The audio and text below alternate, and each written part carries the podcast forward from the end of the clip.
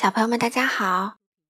糖糖妈妈今天继续带来田鼠的故事。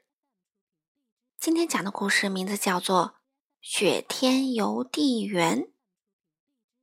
这本书的作者是日本的小初蛋，绘图呢是日本的小初宝子，由崔维燕翻译。一起来听吧。外面下着大雪。三只小田鼠正在暖烘烘的房子里玩。邮件来了啊！阿 Q，兔子邮递员送来了邮包。邮包啊，是住在山对面的外婆寄来的，里面装着三条围巾。啊啊！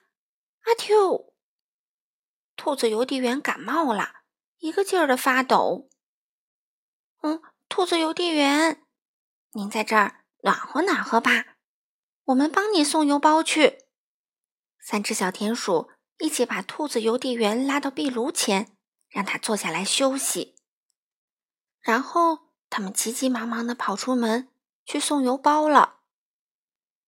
第一家是松鼠家，小松鼠，邮包来啦！兔子邮递员病了，我们替他送来啦。啊，这么大的雪，辛苦你们啦！第二家是果子李家，好凉的风啊！不过有外婆的围巾呢。三只小田鼠沿着又长又陡的坡路，一步一步的向上爬，终于来到了果子李家。果子李，邮件来啦！兔子邮递员感冒了。在我家休息呢。哎呀呀，辛苦了！风雪越来越大，可要当心呀。第三家是欢熊家，欢熊家的大门紧紧的关着。三只小田鼠打开邮箱，把明信片和邮包塞了进去。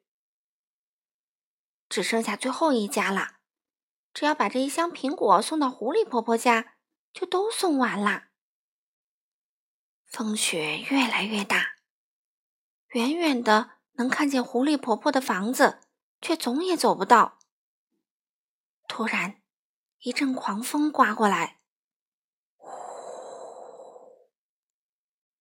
三只小田鼠被刮倒在雪地里，箱子摔散了，苹果飞向四面八方。三只小田鼠拼命的找呀找呀，找了半天。只找回了六个苹果，怎么办呀？就剩下几个苹果，还算邮包吗？可是狐狸婆婆在盼着苹果呢，咱们还是送去吧。狐狸婆婆，邮包来啦！狐狸婆婆迎出来，看见三只浑身沾满白雪的小田鼠，手里还捧着用围巾包着的苹果。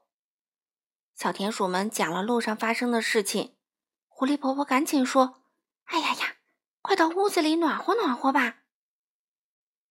你们三个是最棒的邮递员。”狐狸婆婆说：“苹果送来了，我真高兴。来，奖励一下。”说着，狐狸婆婆递给每只小田鼠一个大苹果。回家的路上，风雪变小了。三只小田鼠坐着运邮件的雪橇，一口气朝家里溜去。兔子邮递员已经暖和过来，体力也恢复了。那天晚上，三只小田鼠给外婆写了一封信，信上说：“谢谢外婆暖乎乎的围巾。”外面又下雪了。好了，小朋友们。今天的故事就讲到这里啦，我们下次再见吧。